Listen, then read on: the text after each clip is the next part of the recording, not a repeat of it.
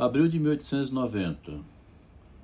Anton Chekhov, um médico de 30 anos que começava a empreender uma viagem até uma ilha presídio no Pacífico, ao norte do Japão e a mais de 9 mil quilômetros de Moscou, onde ele vivia confortavelmente. A própria jornada que levaria cerca de três longos meses pelas agrestes vastidões da Rússia, a jornada em si mesmo era uma aventura com elementos de autoaprovação.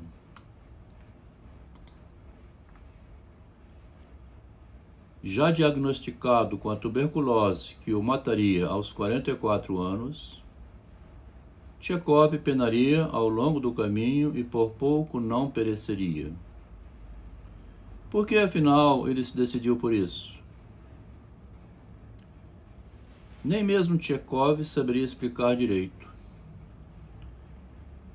O próprio autor se refere a uma suposta mania sacalinosa, mania sacalinosa, mania de exílio, né, no caso. O espanto e a incompreensão não eram gratuitos. Para viajar, ele não dispunha de autorizações oficiais, carta de recomendação, qualquer tipo de papel oficial. Enigma, né? Naquele tempo, Sakhalina era uma das fronteiras orientais da expansão colonial do Império Russo e, mais importante, era ali que o czar tinha estabelecido uma grande colônia agrícola e penal de deportados. Embora terrível, essa não era uma ideia propriamente original.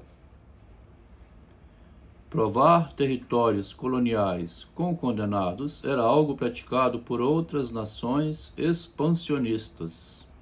Provar não, povoar. Povoar territórios coloniais com condenados não era uma ideia original. França e Inglaterra faziam isso mandavam para ilhas perdidas os indesejáveis na sociedade. Né? O interesse de Chekhov era fazer o recenseamento da população deportada, com ênfase no levantamento das condições que viviam naquela região. Na contracapa diz é, A Ilha de Sakhalina, né, é o nome do livro. Um jovem médico empreende uma viagem até os confins da Rússia para documentar as terríveis condições de trabalho dos condenados a trabalhos forçados em uma ilha presídio. Uma jornada extremamente extenuante e quase fatal, que o fez regressar com um dos textos mais impressionantes da literatura de não ficção de todos os tempos. A denúncia ainda hoje contundente de um lugar onde pessoas eram descartadas. O lugar, o relato de um inferno cercado de água, frio, desumanidade por todos os lados. Um comentador diz: Em A Ilha de Sakhalina, Chekhov inventou um novo tipo de literatura, uma literatura modulada numa humanidade clínica calcada na observação aguda e quase médica sobre a natureza humana e suas imperfeições e perversidades, mas também uma literatura de sensibilidade expansiva e imensa ternura. Me interessou ler essa passagem da Ilha de Sakhalina hoje,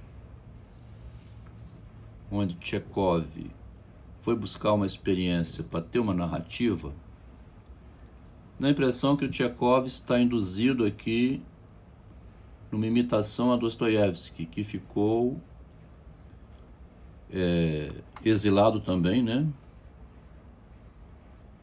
Por uma bobagem que ele fez e uma condenação equivocada. Deportado para a Sibéria, transformou-se num dos maiores escritores da literatura mundial.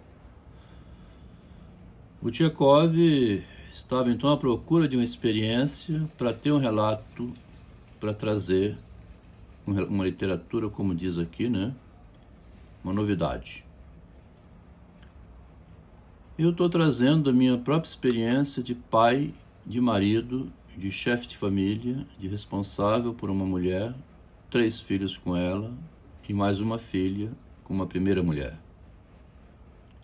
não precisa ir na ilha de Sakhalina, não precisa ser deportado para a Sibéria para viver o horror que é um casamento.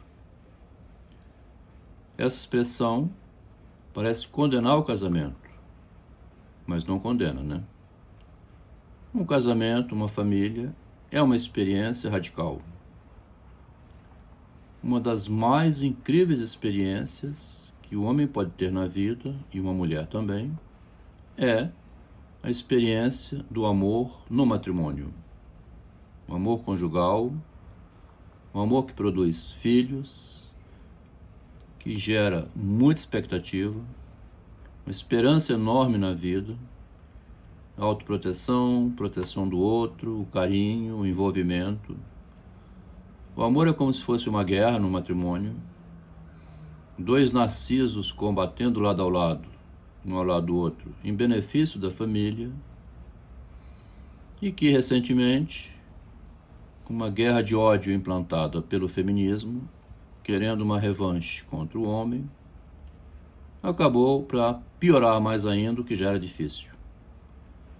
Eu assisti um casamento da minha mãe com meu pai, com oito filhos, e a minha mãe não foi embora, não é porque ela não tinha oportunidade, não. Ela teve muitas oportunidades. Uns diriam assim, coitada, não tinha outra opção. E começa a conversa. Qualquer pessoa tem opção. Em qualquer época houve divórcio, houve a pessoa ir embora, abandonar quando não quer. Sempre teve opção. Hoje, a histérica, a mulher do tempo de Freud, toda torta, que andava manca, com paralisia facial, descobriu uma maneira de se tratar através da linguagem, jogando toda a sua miséria pessoal, psicológica. Não é toda mulher, né? aquelas que se declaram feministas, que vão para a mídia gritar contra a sociedade e contra o marido. Depois de 1914, Freud descobriu uma novidade que até hoje é velha. Cada ser humano é um narciso, a luta é do homem consigo próprio. Não é a sociedade patriarcal, não é a mulher terrível, é eu comigo mesmo na minha vivência com a outra pessoa. Nesse embate meu comigo mesmo, na vivência com o outro, enquanto pai, enquanto marido, fui carregando uma família por 40 anos, né? sempre perdoando a mulher, os mais diversos erros, a esposa perdoando o marido em seus mais diversos erros, que não são poucos, né? erros de fala, erros de linguagem, erros de procedimento. São os que mais existem em qualquer matrimônio, em qualquer empresa. A realidade está povoada disso. Essa aventura aqui do Anton Chekhov, a ilha de Sakhalina, em abril de 1890, onde ele ficou 90 dias enfrentando uma viagem tenebrosa, para ir buscar uma experiência entre os deportados e trazer um relato de como era aquela vida, cada ser humano, cada homem, cada mulher, vive essa experiência radical já em seu relacionamento. A própria vida é uma experiência e tanto traz muito material para a pessoa trabalhar literariamente se ela quiser desenvolver essa habilidade. Cresce a produção de números de livros cresce a quantidade de livro autobiográfico, onde cada pessoa pode fazer o relato da sua experiência. Se ela puder ser mais honesta, é melhor, né? A experiência necessita ser relatada. É bom que seja, é um tratamento também. Mas quando ela é honesta, é melhor ainda, né?